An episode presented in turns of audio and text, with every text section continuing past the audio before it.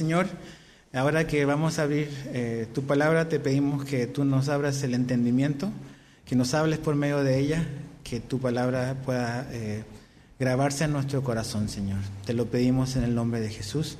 Amén. Ve conmigo a, a Santiago capítulo 1. ¿Están muteados esos? Se oye un... Santiago capítulo 1, eh, vamos a estudiar esta mañana desde los versos 12 al 18 y vamos a leer el verso 12. Dice así, Bienaventurado el hombre que persevera bajo la prueba, porque una vez que ha sido aprobado recibirá la corona de vida que el Señor ha prometido a los que lo aman. Cuando comenzamos esta, esta serie, eh, cuando vimos los versos 2 y 3, dijimos que eh, Santiago nos hablaba ahí sobre las pruebas, que son parte de la vida del cristiano. Que era lo que Santiago nos decía, es que las pruebas básicamente son inevitables, son innumerables y son multiformes, o sea, van a venir a nuestra vida de todos colores y sabores. Pero que el propósito de las pruebas es hacernos crecer, es hacernos madurar. Y algo muy importante, ¿Cuál es la diferencia entre una prueba y una tentación? Yo sé que si tú usas la Reina Valera, por ejemplo, en el verso 12, en lugar de decir prueba, dice tentación. Y es básicamente es hacia dónde te lleva las circunstancias. Una tentación, el propósito de la tentación es hacerte caer, hacerte pecar. La prueba no es hacerte caer, la prueba, el propósito es hacerte crecer y hacerte madurar. Entonces, tiene mucho que ver con el contexto y hacia dónde te va guiando esa situación. Entonces, aquí habla de un, de un hombre que, que, es no solamente que, que pasa la prueba de su fe y le produce paciencia, sino que también habla de un hombre bienaventurado. ¿Y cuál es ese hombre bienaventurado? Algo muy importante, el que persevera bajo la prueba. Entonces, el verso 2 y 3 nos dice que al final de la, de la prueba el resultado es paciencia, pero aquí el verso 12 nos dice que durante la prueba necesitamos perseverar. ¿Cuál es nuestra actitud durante? No solamente el resultado que viene al final, que es paciencia, sino durante, y es perseverar. Y sabes que cuando pasamos por, por pruebas es muy difícil perseverar. La palabra perseverar quiere decir quedarse bajo, y así sentimos, ¿verdad? A veces cuando estamos pasando por prueba como que nos está lloviendo bien tupido. Y es como que doloroso como que permanecer bajo eso que sentimos que se nos está viniendo encima. Pero el llamado es a que permanecer, a pesar de la situación que es difícil, sabiendo que Dios lo va a usar para mi bien, para mi crecimiento y para mi madurez, yo puedo, sabiendo eso, permanecer ahí, bajo la prueba. En el capítulo 5, por ejemplo, el verso 11, no lo vamos a leer, pero ahí Santiago nos pone un ejemplo de un hombre que fue paciente y perseveró, y es Job. Y cuando estudiamos la vida de Job, cuando lees lo que él pasó, te das cuenta de que Job fue muy paciente y muy perseverante. A pesar de todo lo que él vivió, él se quedó bajo, no renunció, no tiró la toalla, sí tuvo muchas discusiones con Dios, pero fue un hombre que permaneció. ¿Cuál es el propósito de, esto, de la prueba? Dice el verso 12, porque una vez que ha sido aprobado, recibirá la corona de vida que el Señor ha prometido. El propósito de la prueba es eso, es aprobarnos. Y la palabra aprobar quiere decir, es, es ese proceso que comprueba si algo es falso o genuino. todos los productos que, existen en el mercado han pasado cierto tipo de control de calidad antes de ponerse a disposición como de la gente. Bueno, las pruebas son una especie también como de control de calidad de nuestra fe. Eh, validan y, y, realmente determinan y revelan si nuestra fe es genuina o no. E, es, es, como un determinante. Muchas veces pensamos que tenemos fe, pensamos que hemos creído, pero no es hasta que viene la adversidad y la dificultad que realmente esa fe se revela por lo que es, si es genuina o no. Si permanece, es una fe genuina, pero si ya desaparece, obviamente nunca fue genuina. Entonces es muy revelador las pruebas. Y como hemos dicho, las pruebas no son para que Dios sepa quiénes somos, sino es para que nosotros podamos saber qué tipo de fe tenemos. Dios no necesita ninguna prueba para nosotros para que Él pueda saber dónde estamos parados. Somos nosotros los que necesitamos las pruebas para saber dónde estamos parados. Entonces, las pruebas son muy reveladoras. Ahora, el verso 12 también nos da una promesa. Y es que si nosotros permanecemos durante la prueba o bajo la prueba, Dios nos ha prometido la corona de vida. Esa es una promesa que Dios nos da. Que no solamente Santiago habla de ella, sino que también, por ejemplo, en Primera de Corintios, acompáñame a Primera de Corintios, por favor. Está después del libro de Romanos, Romanos, Primera de Corintios, capítulo 9. Primera de Corintios 9. Pablo nos habla de, un atleta, de un, de un corredor que compite. Primera de Corintios 9, 25. Dice, dice así. Dice, y todo el que compite en los juegos se abstiene de todo. Ellos lo hacen para recibir una corona corruptible, pero nosotros una incorruptible. Los deportistas se abstienen, se cuidan en su alimentación, hay ciertas cosas que sí hacen, ciertas cosas que no hacen, porque su propósito es cuidarse para correr una carrera y un día ganar una medalla, por ejemplo. Pero ellos hacen toda esta preparación para ganar algo que finalmente se va a oxidar, se va a marchitar. En cambio, dice nosotros los creyentes también nos abstenemos de muchas cosas, pero para obtener una corona que es incorruptible la corona de vida. Algo muy importante que no debemos de olvidar es que Dios ha prometido que Él nos va a galardonar un día. Y no es por nuestros méritos, es simplemente por la pura gracia de Dios. Es como la salvación.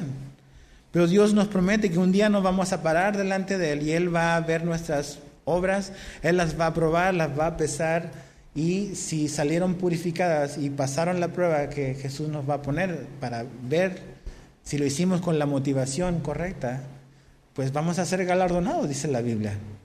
Entonces nunca te olvides de eso. Un día nuestras obras van a ser probadas de un cristiano, no para ganar o perder salvación. El juicio ante Jesús de un creyente no es para ganar o perder salvación, sino es para los galardones. Entonces Jesús va a ver lo que hicimos y si lo hicimos con la motivación correcta, para Él, Él nos va a dar una recompensa por pura gracia. Entonces, Apocalipsis, mira, acompáñame al último libro de la Biblia, Apocalipsis capítulo 2, verso 10, habla también de esta corona de, eh, de la vida. Apocalipsis 2, 10 dice, no temas lo que estás por sufrir. Jesús está hablando a la iglesia de Esmirna, dice, no temas lo que estás por sufrir. Yo te digo que el diablo echará a algunos de ustedes en la cárcel para que sean probados y tendrán tribulación por diez días. Sé fiel hasta la muerte y yo te daré la corona de la vida. Esta corona de la vida es una corona que viene después de, de esta vida, es la eternidad, es una recompensa, es un galardón que Jesús le dará a los que han creído en su nombre. Cuando pensamos en la eternidad, o sea, nuestra mente y nuestra imaginación se queda eh, chica realmente. O sea, a pesar de que podamos leer en la Biblia y Dios nos revele parte de las cosas que van a ocurrir en la eternidad, nuestra mente no alcanza a dimensionar todo lo que vamos a vivir y experimentar con Jesús. De hecho, yo te lo leo, eh, Pablo lo escribe en 1 Corintios 2, verso 9 Dice, sino como está escrito, cosas que ojo no vio, ni oído oyó, ni han entrado en el corazón del hombre. Son las cosas que Dios ha preparado, dice, para los que lo aman. Entonces, o sea, la eternidad, el cielo es algo totalmente fuera de nuestra capacidad de imaginación.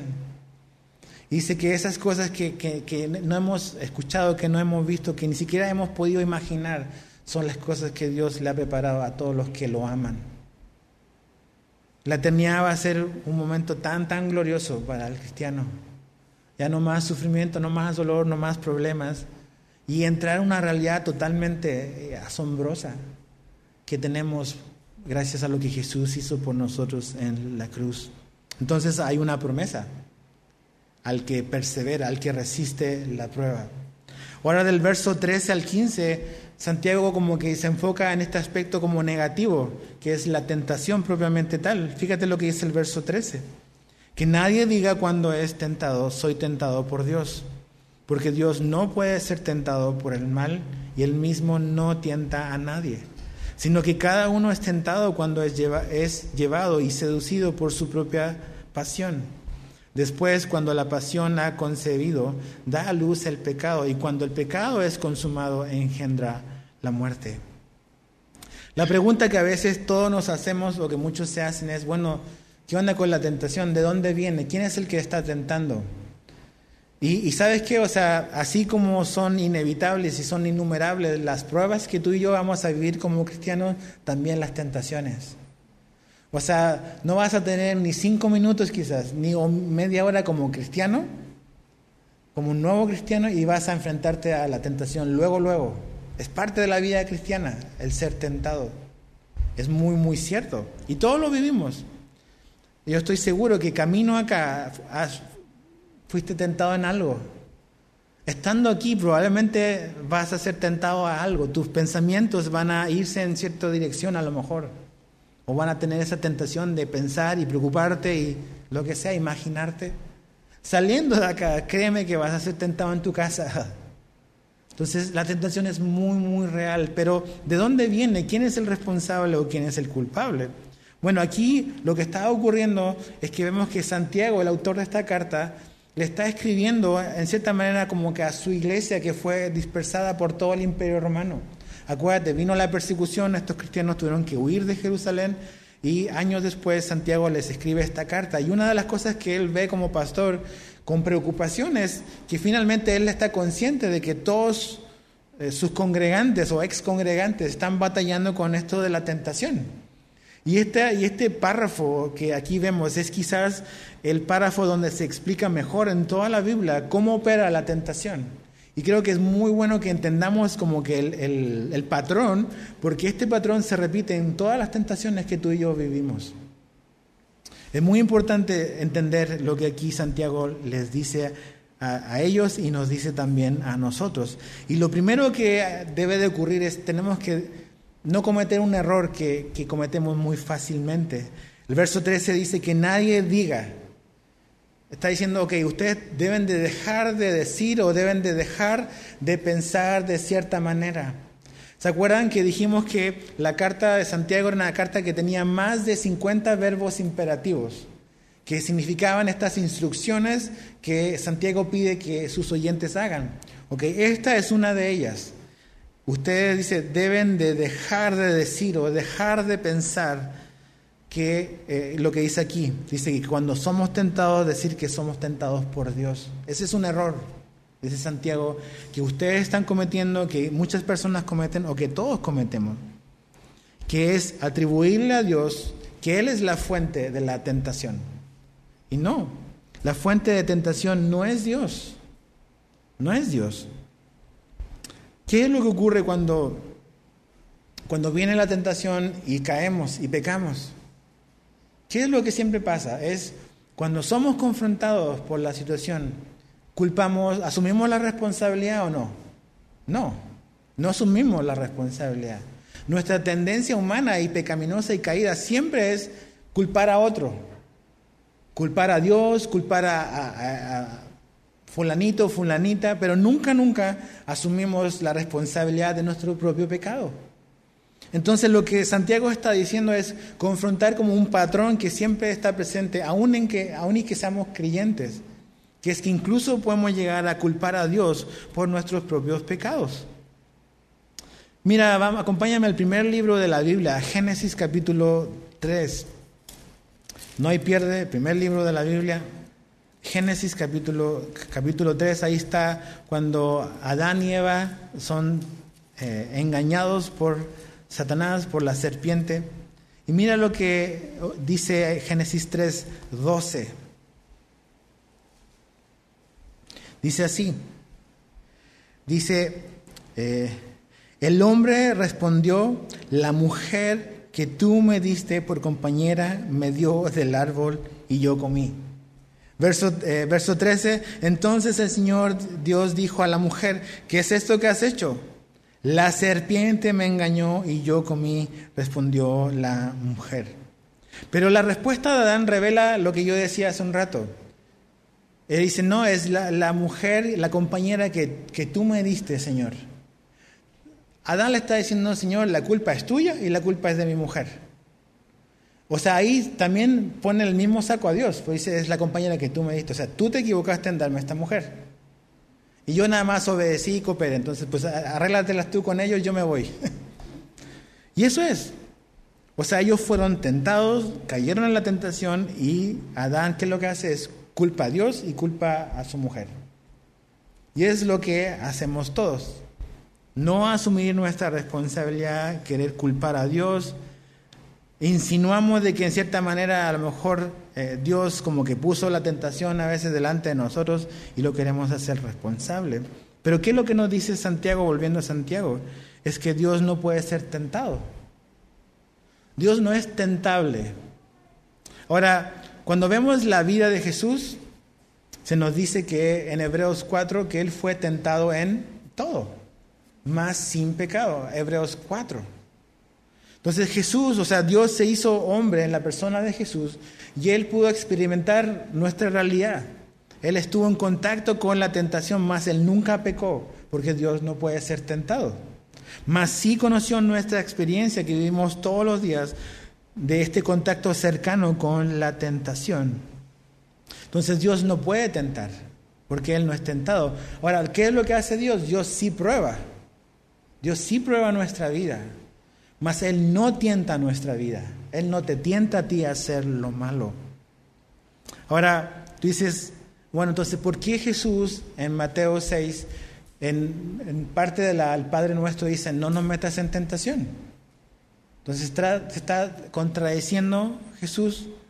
No, porque ahí dice, no nos metas en tentación. ¿Dónde está eso en Mateo 6?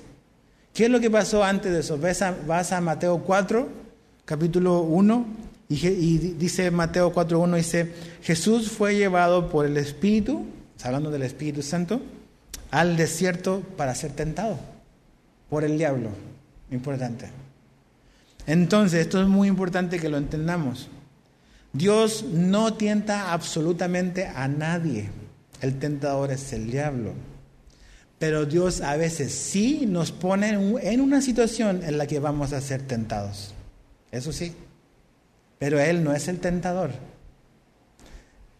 Jesús acaba de ser bautizado, lleno del Espíritu Santo como hombre. Comienza su ministerio y lo primero que hace el Espíritu Santo es llevarlo al desierto porque Jesús necesita ser tentado. Y tú y yo necesitamos también a veces ser tentados. ¿Por qué? Porque ¿cómo vamos a saber, cómo vamos a mostrar fidelidad si no hay una oportunidad para ser infiel? La única opción para poder mostrar fidelidad y que le creemos a Dios y que amamos a Dios es cuando haya y se presente una, una oportunidad para hacer lo contrario. Entonces es muy, muy importante eso. Cuando tú ves el relato de la creación y ves que Dios puso a Adán y Eva en el huerto y todo lo que Dios hizo dice que era bueno. Dentro de toda su creación buena también había un árbol que era el árbol del bien y del mal. Y Dios intencionalmente lo colocó ahí. ¿Por qué? Porque Dios quería tentar o Dios está tentando a Adán y Eva para que coman de eso. No. Es porque esto es lo que ocurre con la tentación. Cuando viene la tentación, es una oportunidad para ti y para mí para demostrar de que realmente amamos a Dios. Y que el amor por Dios es más grande que el amor por el pecado. Pero si no viene esa oportunidad, no hay manera en que yo pueda demostrar y ver realmente qué es lo que yo amo más. Cuando yo veo mi vida y veo las veces que he caído en la tentación y que he pecado, lo único que he visto en mi propia vida es que realmente lo que demuestra es que amo más el pecado que a Dios. Entonces, para poder demostrar que hay fidelidad, debe de haber una posibilidad para ser infiel. Y Dios puso esa, esa situación ahí más. Él no es el tentador, el tentador es el diablo.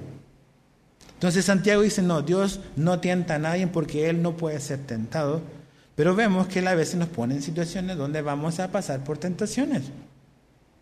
Pero la fuente de la tentación no es Dios, nos dice Santiago. ¿Cuál es la fuente de la tentación? Somos nosotros mismos. Mira lo que dice ahí Santiago, verso 14.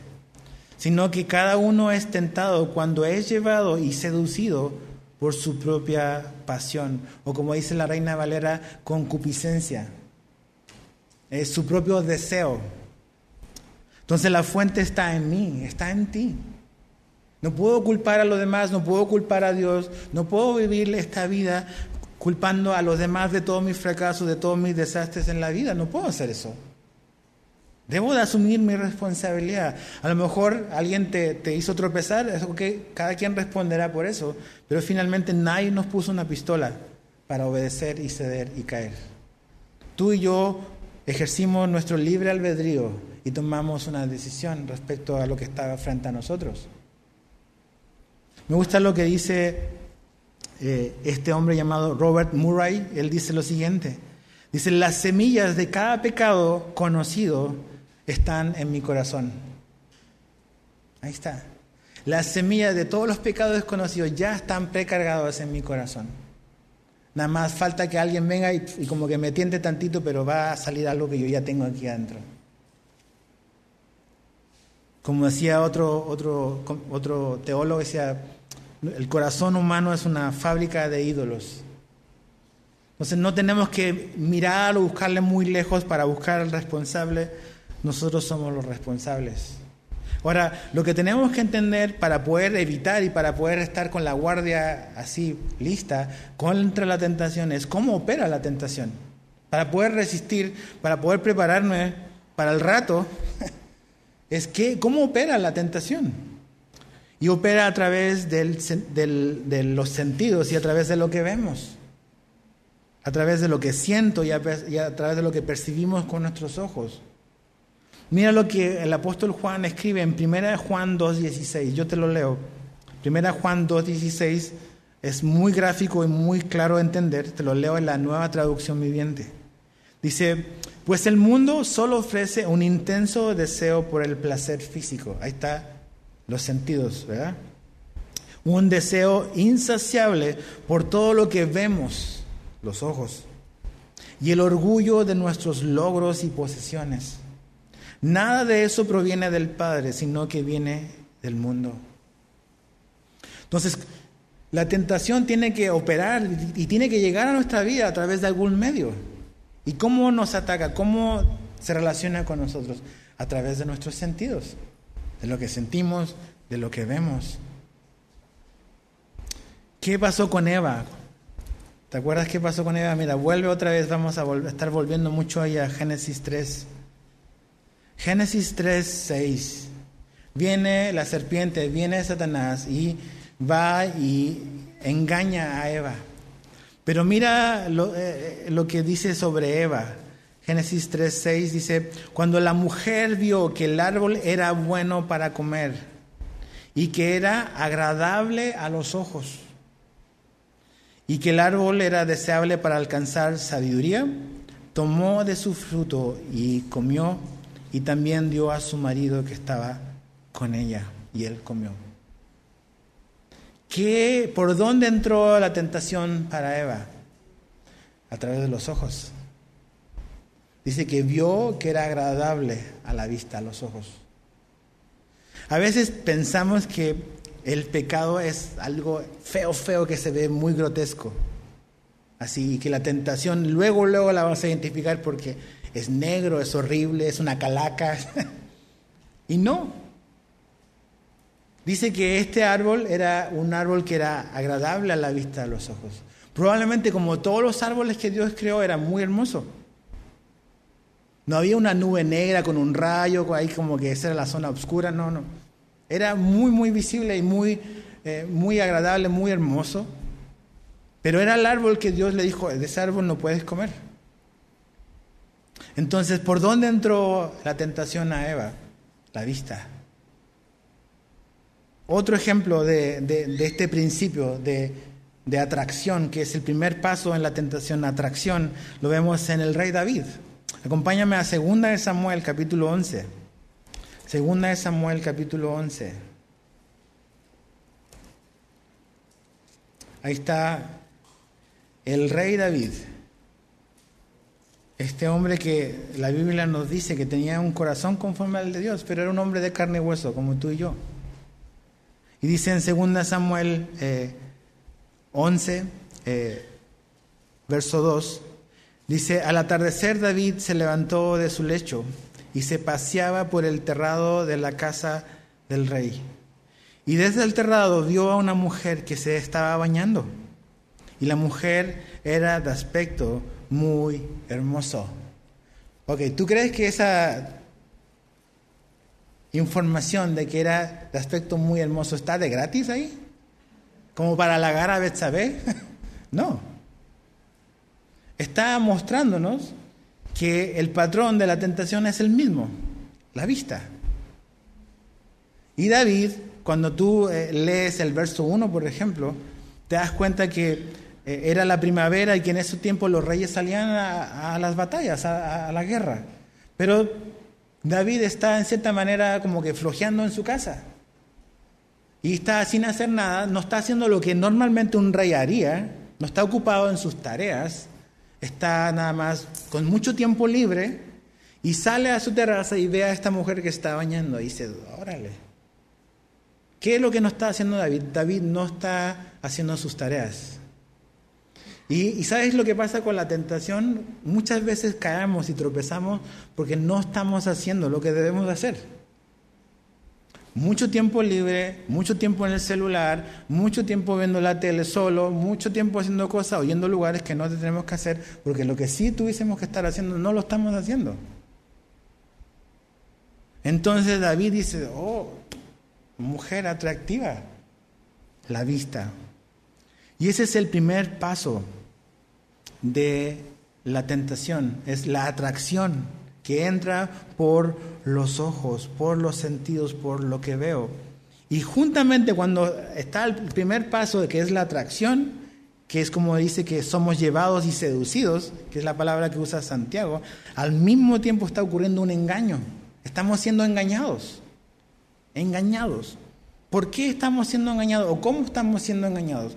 Es porque nos estamos dejando llevar por lo que sentimos, por lo que perciben nuestros ojos en lugar de dejarnos guiar por lo que Dios ha dicho que debemos de hacer. O sea, Dios fue muy claro con, eh, con Adán que de todo podían comer, pero de un árbol no podían comer. Esa fue la instrucción muy clara de Dios. Pero ¿qué hizo Eva? Dijo, no, no, no, no voy a ver la realidad conforme a lo que Dios me dice, voy a ver la realidad conforme a lo que mis ojos dicen y a cómo yo me siento respecto a lo que estoy viendo el tropezón de Adán y Eva, el tropezón de David, el engaño. Por eso en Santiago 1.16, volviendo ahí a Santiago, dice, no se engañen, hermanos. La tentación no se engaña. Tiene un poder de engaño tremendo. Nos quiere llevar, la palabra llevar quiere decir arrastrar y seducir. La palabra seducir es, es, es ser atraído por un cebo. Es como cuando vas a pescar y tienes una carnada. Pobre pez, es engañado por ti. Y es atrapado. la pesca no es un deporte honesto, perdón. O sea, engañas a los peces. Y pobres van y muerden y ahí, ahí quedaron. Ok, la tentación tampoco es algo honesto. Es muy deshonesto de parte de Satanás. Pero Satanás sabe muy bien cuál es el anzuelo que te va a lanzar, en el cual tú puedes morder. Algo muy importante que debemos de saber, Satanás no es Dios, ¿ok? No está en todas partes, no es omnisciente, no sabe todas las cosas. Satanás no tiene la capacidad de leer tu mente ni de ver tu corazón. Pero Satanás nada más ve tu historial. Nada más vamos a ver el historial, el, folder de Edgar. A ver, aquí, aquí, aquí, pues él sabe de dónde cogió. Entonces nada más tiene que hacer una proyección. Pero él no es Dios. Entonces, la tentación es un anzuelo que se ve muy atractivo. que si lo muerdo es mi perdición. La vista, los sentidos, el engaño. Entonces el paso número uno es eso, es atracción, el paso número dos es engaño, el paso número tres es concepción. Volviendo ahí a, Santiago 1, dice el, el verso 15, después de cuando la pasión o el deseo ha concebido, dice, da a luz el pecado. La palabra concebir es concepción, es habla como esta, este, esta terminología como de un embarazo. Creemos que la vida comienza en la concepción, en el vientre de la madre, cuando se une un esperma con un óvulo. Esa es la concepción, se unen dos cosas y dan a luz la vida. Un ser humano comienza ahí. No cuando nace, sino cuando se junta, se concibe.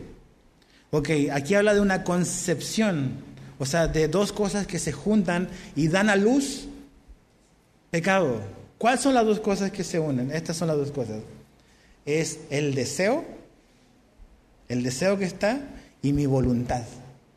Cuando el deseo que está ahí, el anzuelo, que es muy apetecible y yo tengo ese deseo, lo junto con mi voluntad, eso engendra pecado. El deseo por sí solo no es el pecado en sí. Es cuando está la tentación delante mío y yo decido obedecer y caer y, y seguir, cuando eso es lo que origina el pecado. Pero si solamente está el anzuelo ahí, está el deseo, pero yo decido ignorarlo o mirar para otro lado o salir de esa situación o irme, todavía no hay pecado. Pero es hasta que yo rindo mi voluntad a ese deseo que tengo que se concibe el pecado. ¿Qué es lo que Eva pudo haber hecho y Adán? Vino Satanás y les habló y les prometió todo eso, les dijo eh, haberse volteado y haber salido de ahí, sin entrar en diálogos. Su perdición fue comenzar a discutir, a racionalizar lo que Satanás le estaba diciendo. Es huir. Pero el deseo y después la voluntad de quedarse y la voluntad de obedecer lo que se les estaba ofreciendo. ¿Qué pasó con David? David estaba ahí, estaba ok, no estaba haciendo lo que tenía que hacer, está mirando y vio a esta mujer, vio a Betsabé, que era hermosa, era atractiva. ¿Qué es lo que podría haber hecho él? Se baja a la terraza. Ya no sigue mirando. Pero le dicho una mirada, dos miradas y se quedó mirando. Él podría haber decidido hacer lo contrario. O sea, su azotea tenía una escalera para subir, pero también para bajar.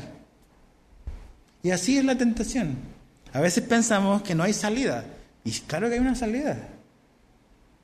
Es yo decido si le creo, yo decido si obedezco o no lo que se me está ofreciendo.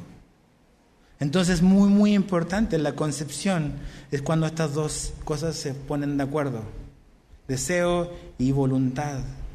Mira, volviendo ahí a 1 Samuel 11, eh, 2 Samuel 11, mira cómo, cómo prosigue eh, la historia. 2 Samuel 11, dice verso 3 y 4. Dice, y David mandó a preguntar acerca de aquella mujer. O sea, ¿qué está haciendo David? O sea, la vio, le gustó, y ok, se da vuelta y se olvida. Pero ya el deseo, la imagen está en su mente y en su corazón. Entonces dice, mandó a preguntar acerca de aquella mujer. Y alguien dijo, ¿no es este Betsabé, hija de Eliam, mujer de Urias, elitita? O sea, es una mujer casada. ¿Le importó eso a David? No, ella está fijo con, me gustó lo que, lo que vi. Verso 4, David envió mensajeros y la tomaron y cuando ella vino a él, él durmió con ella. Después que ella se purificó de su inmundicia, regresó a su casa. Ahí está David. Ahí está la concepción, ahí está el engaño y finalmente pues hay muerte. Ese es el último paso de toda tentación cuando entramos, es muerte. La tentación no, está padre, no, Es divertida al comienzo, por eso es, muy atrayente y apela a nuestra carne, pero al final siempre produce muerte, destrucción. Jesús, o sea, Dios le dijo a Eva y a Adán, ustedes comen de esto, el día que ustedes comen van a morir. ¿Qué es lo que murió cuando Adán y Eva comieron del fruto prohibido? Murió la relación con, con Dios, murió su parte espiritual. Lo que los unía a Dios, su espíritu, ese día el hombre cayó y murió espiritualmente y quedó separado de su creador. El hombre físicamente todavía no murió, murió a los años. Pero finalmente lo que murió fue su comunión con Dios. Y cuando tú y yo cedemos a la tentación y pecamos, el pecado daña nuestra comunión y bloquea nuestra comunión con Dios. No es que por un pecado tú vas a perder tu salvación, no es eso. Pero créeme que cuando practicamos el pecado y pecamos, nuestra comunión con Dios se ve estorbada. Se ve estorbada. Y no solamente puedo llegar a destruir mi relación con Dios, también destruyo la vida de otros y mi comunión con otros. O sea, llevemos, pensemos en otro ejemplo de otro hombre que fue tentado, José. José fue, eh, tenía este acoso, eso es lo que era, acoso de esta mujer, la mujer de Potifar. Y a lo mejor vio a este muchacho más joven, más atractivo que su marido, y dijo, pues esta es la mía, mi oportunidad. Y sistemáticamente estaba acosando a esta mujer, a este hombre. Y, José, no, no, no, no, hasta que finalmente se la balanza y José sale huyendo. Pero ¿sabes lo que dijo José cuando esta mujer vino y lo quiso así seducir y tentar? ¿Cómo le voy a hacer yo esto? ¿Cómo voy a pecar en contra de Dios? Dice. Y en contra de Potifar. Lo que más le preocupaba a José era, ¿cómo le voy a hacer yo esto a mi Dios? Ahí está. ¿Cómo podemos saber que José era fiel? Tuvo que enfrentar una potencial infidelidad. Dice, no, no, si yo hago esto voy a ser infiel a mi Dios. Infiel a mi Dios. Y también voy a ser desleal con este hombre que me dio toda su confianza de ver las cosas de su casa. ¿Qué es lo que hizo José? Patitas, ¿para qué te quiero? Salió huyendo. ¿Qué es lo que no hizo Eva? Salir. ¿Qué es lo que no hizo Adán? Se quedaron ahí platicando. ¿Qué es lo que hizo David? Se quedó mirando. Cuando lo que tenían que haber hecho es arrancar, salir de ahí de la situación en la que ellos estaban. Piensa en las tentaciones de las cuales tú has caído, yo he caído. Y yo voy a darme siempre cuenta de algo. Que yo digo, yo me las arreglo, todavía puedo aguantar un poco más. No. Tenemos que salir. A lo mejor vives peleando en tu casa con tu esposo. Y dices que yo siento el enojo. Está bien, lo sientes, pues estamos hablando que la tentación viene a través de lo que sentimos. Pero es tu decisión el engancharte en una discusión y el airarte y el pelear. A lo mejor el enojo y el calor que sientes en las vísceras es muy real, pero no tienes por qué obedecer a eso, ya como cristiano. Si tú mujer o si tú hombre, eso es indiferente, lo haces es porque lo quisiste hacer, no porque estabas obligado a, o yo obligado a. Yo puedo decidir, estoy sintiendo este enojo, pero no voy a reaccionar. Entonces tenemos que estar muy, muy claros con eso. la fuente de la tentación está en mí. Ahí está atracción, este engaño, esta concepción y finalmente da a luz muerte. ¿Cuál es la solución? Que Santiago solamente nos va a decir cómo opera la tentación y no, no tiene ninguna como que consejo, ninguna solución para nuestra vida. Claro que lo tiene. Está en el verso 16 al 18. Dice, amados hermanos míos, no se engañen. Ok, la tentación, lo más común es ser engañado. Dice, ok, no se engañen. Toda buena dádiva y todo don perfecto viene de lo alto. Desciende del Padre de las luces, con el cual no hay cambio ni sombra de variación. en el ejercicio de su voluntad, Él nos hizo nacer por la palabra de verdad, para que fuéramos las primicias de sus criaturas. Ok, ¿cómo nos protegemos? ¿Cómo podemos estar mejor preparados para la tentación? Santiago nos da la respuesta, está en el verso 17. Dice, toda buena dádiva y todo don perfecto viene de lo alto, desciende del Padre. Eva, David, nosotros somos engañados con esta mentira. Dios no es tan bueno en el fondo. ¿Qué es lo que hizo la serpiente con Eva? Mira, acompáñame ahora otra vez, Génesis 3. Porque estos ejemplos son como que muy, muy ilustrativos de el patrón que siempre toma la tentación. Génesis 3, vamos a leer del 1 al 5 creo. Dice, la serpiente era muy astuta, ¿ok? Entonces, eso no tenemos que perderlo de vista. Satanás es muy astuto. Satanás también conoce la Biblia mejor que tú y yo juntos. Ok. Dice, era más astuta que cualquiera de los animales del campo que el Señor Dios había hecho. Y dijo a la mujer, ¿con que Dios les ha dicho no comerán de ningún árbol del huerto? La mujer respondió, ahí está su error, engancharse en la discusión. La mujer respondió a la serpiente, del fruto de los árboles del huerto podemos comer, pero del fruto del árbol que está en medio del huerto, Dios ha dicho, no comerán de él, ni lo tocarán, para que no mueran. Y la serpiente dijo a la mujer, ciertamente no morirán. Ok, primero no, no es un ataque frontal en contra de Dios, nada más dice, ¿en serio esto le dice Dios? Después aquí le dice, no, no, ya hay derechamente como que desobedezcan, ¿no? Pero el verso 4 dice, y la serpiente dijo a la mujer, ciertamente no morirán cinco, pues sabe Dios que el día que de él coman, se les abrirán los ojos y ustedes serán como Dios, conociendo el bien y el mal que Satanás es muy sutil, empieza como que a cuestionar, después como que ataca derechamente lo que Dios ha dicho, pero muy, muy en el fondo, al final, lo que Satanás está cuestionando es la bondad de Dios.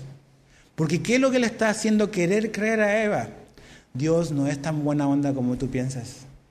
Hay algo que Dios no te ha dado que si tú me beses yo te lo voy a dar y tú lo vas a tener. Es come de eso, porque si tú comes vas a ser como Dios.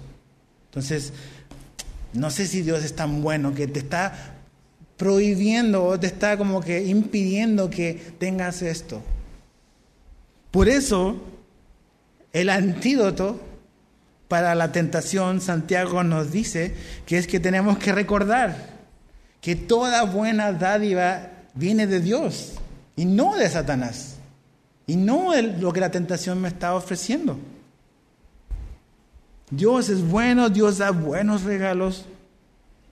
No tienes por qué buscarle en otro lugar. La tentación siempre es buscarle en otro lugar a lo que Dios te ha dado, a lo que Dios te quiere dar.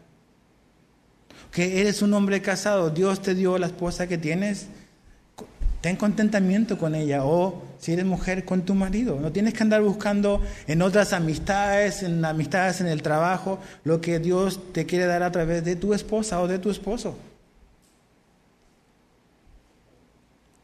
A veces muchas de las infidelidades ocurren con gente del trabajo. Porque empiezas a tener amistad y compañerismo y cercanía y como que aquí me escuchan, aquí me entienden y en la casa ya no. ¡Ey! No seamos mensos. Perdón, pero eso es lo que somos a veces. La Biblia nos dice que debemos de deleitarnos en la mujer de nuestra juventud. Y tú, mujer, con tu marido, igual. O sea, la tentación te dice, no, no, no, mira, esta, esta persona sí te va a oír, sí te quiere escuchar. Y empiezan como ahí a, empezamos a escuchar esas cosas. Toda buena dádiva viene de Dios. Mira a tu familia, mira a tu matrimonio, mira a tus hijos. Mira todo lo que Dios te ha dado. ¿A poco Dios no ha sido bueno contigo? Sea agradecido, seamos agradecidos con eso. Y no andemos buscándole por otra parte. Hijos, sean agradecidos con los padres que Dios les dio. Son los padres que Dios escogió para ti. Y Dios no se equivoca. O sea, vieses a veces las familias, o sea, a veces las cosas que pasan en otras familias. Sé agradecido con lo que tienes. O sea, no hay nadie que te va a amar más como te ama tu familia. No andes buscando en amigos afuera que quieren tu mal lo que tu hogar te tiene que dar. Dios es el autor de toda buena dádiva. Y con lo que tenemos y con lo que Él nos ha dado podemos y debemos estar contentos. Satanás siempre va a venir a ofrecerte algo que no tienes y que según puede ser mucho mejor. Va a traer muerte, va a traer destrucción. Entonces, ¿cómo nos armamos mejor? Veamos todo lo que Dios nos ha dado y estemos contentos con eso. Segundo, está el verso 18, para ya terminar, dice, en el ejercicio de su voluntad Él nos hizo nacer por la palabra de verdad, para que fuéramos las primicias de, su, de sus criaturas. Yo pienso, yo creo que esto tiene que ver con lo que está hablando antes, con la tentación. ¿Y, y, cómo no estamos mejor armados y mejor preparados para la tentación? De esta manera. Tú tienes que estar seguro de que has nacido de nuevo. Porque aquí dice que en el ejercicio de su voluntad Él nos hizo nacer por la palabra de verdad. La única manera, no es la mejor, la única manera en que tú y yo vamos a poder resistir la tentación es si hemos nacido de nuevo. La tentación no se vence con fuerza de voluntad nada más, con tener los conceptos claros en la mente. No se vence la tentación nada más con ir a la iglesia. La tentación se va a vencer si tú de verdad, yo de verdad, soy un cristiano nacido de nuevo. Un creyente verdadero. Porque solo Jesús nos puede librar del poder del pecado. Solo su Espíritu Santo nos puede ayudar a resistir la tentación y los ataques de Satanás. Entonces, la tentación es así. Aún que hayamos nacido nuevo va a venir, pero estamos preparados con lo que necesitamos para poder decir no. ¿Por qué? Porque Jesús nos hizo libres y porque ya no somos esclavos del pecado. ¿Quiere decir entonces que ya nunca más vamos a pecar? No es lo que dice la Biblia. Vamos a tropezar, vamos a caer, vamos a pecar. Pero como nos dice Santiago, tenemos un abogado que nos defiende, que es Jesús el justo. Eso es la esperanza del cristiano. No solamente que no estamos obligados a caer en la tentación, es que si caemos en la tentación y pecamos, Dios es fiel y justo para perdonarnos y limpiarnos. ¿Qué mejor que eso? Ahora, no significa, ah, pues voy a entrarle total, Dios siempre me va a perdonar. No, porque ahí está el asunto del amor. ¿Qué fue lo que llevó a José a no caer en la tentación? Es su amor por Dios. ¿Cómo le voy a hacer esto a mi Dios? Y piensa en la vida que ha vivido José, por favor. ¿Ok? O sea, piensa en su vida. Vendido como esclavo por su familia. Ahora eh, está siendo acusado injustamente y va a terminar yendo a la cárcel. Y él aún así dice, ¿cómo le voy a hacer esto a mi Dios? Es amor. Pero ¿cómo vamos a saber si amamos a Dios si no viene la oportunidad para demostrar lo contrario? Y eso se ve en la tentación. La tentación solo muestra en mí cuál y dónde están mis afectos. ¿Qué es lo que amo más? ¿Amo más el pecado o amo más a Dios? Eso se va a decidir en la tentación. Entonces, si hemos caído, si hemos tropezado, si hemos cedido ante la tentación, tenemos esperanza también. Pero tenemos que entender también cómo opera la tentación y cortarlo así, de raíz. Y no como que adentrarnos, adentrarnos y decir, y ahora yo quiero salir cuando ya no puedes. La perdición de David fue quedarse mirando. La perdición de Eva y Adán fue quedarse platicando. Lo que ellos tendrían que haber hecho es correr, como lo hizo José. Yo no sé en qué eres tentable tú, yo sé en qué soy tentable yo, pero nuestra esperanza es Jesús. Nuestra esperanza es que su Espíritu reside en nosotros. Y créeme que cuando la tentación viene, el Espíritu Santo no te va a dejar tranquilo. Va a empezar a incomodarte. Cuando a veces, bueno, antes era eso, cuando uno va al cine y ve ciertas cosas que muestran las películas, el Espíritu Santo te incomoda de lo que ves. Ahora, si no te incomoda el Espíritu Santo, yo que tú me preocuparía. Pero cuando está recibiendo nosotros, el Espíritu Santo nos incomoda y nos alerta, nos inquieta. Es tiempo de salir de aquí, es de huir. No, no, no, no te quedes mirando, escuchando eso. Porque Él nos ama así y nos desea celosamente, como dice la Biblia. Solo para Él. Entonces, examinemos nuestra vida. Estemos atentos a las situaciones. Veamos las cosas, no a través del filtro de nuestras emociones y sentimientos, veámoslos a través de lo que Dios dice. Cuidemos lo que vemos y estemos contentos con lo que Dios nos ha dado. Señor, te damos gracias por tu palabra, gracias porque tú nos muestras, Señor, y nos, nos revelas cómo podemos eh, realmente entender lo que ocurre, cuál es el patrón, el camino que lleva hacia el pecado y hacia la muerte. ¿Cómo nosotros a veces respondemos, Señor? Y todo tiene que ver con nuestros ojos, lo que se ve atractivo a la vista, a los sentidos, a nuestros deseos. Señor, eh, ayúdanos, te, necesitamos. Sin tu ayuda, Señor, somos realmente presa fácil. Pero te pedimos que tú nos llenes de tu espíritu y que nos ayudes, ayudes a ser astutos y sabios, a huir de la tentación, Señor, a correr, a correr a los brazos de Jesús. Él es nuestro Salvador. Él venció la tentación y Él nos puede dar la capacidad y nos dará la capacidad para resistir. Señor, gracias por todo lo que nos has dado en Jesús. Gracias porque un día nos darás la corona de la vida y te miraremos a los ojos. Gracias por eso. Te amamos, Señor. Y te lo pedimos todo en el nombre de Jesús. Amén.